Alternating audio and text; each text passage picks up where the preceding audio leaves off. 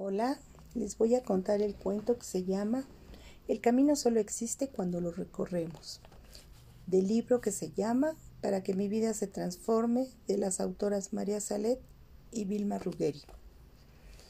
El cuento dice así. Un joven venía todas las semanas desde muy lejos a participar en un curso de autoconocimiento.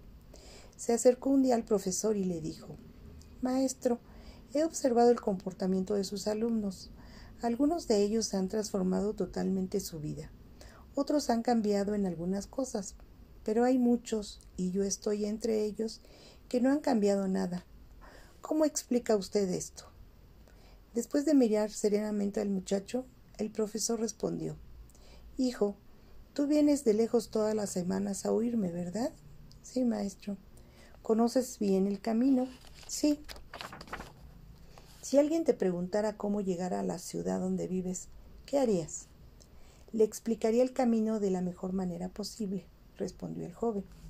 ¿Y tú crees que llegarían todos solo con tus explicaciones o sería necesario recorrer el camino? Claro que solo llegarían los que recorriesen el camino. En ese momento el profesor concluyó Así son mis enseñanzas. Yo enseño de la mejor manera posible. Todos pueden oírlas atentamente pero solo cambiarán aquellos que realmente las pongan en práctica.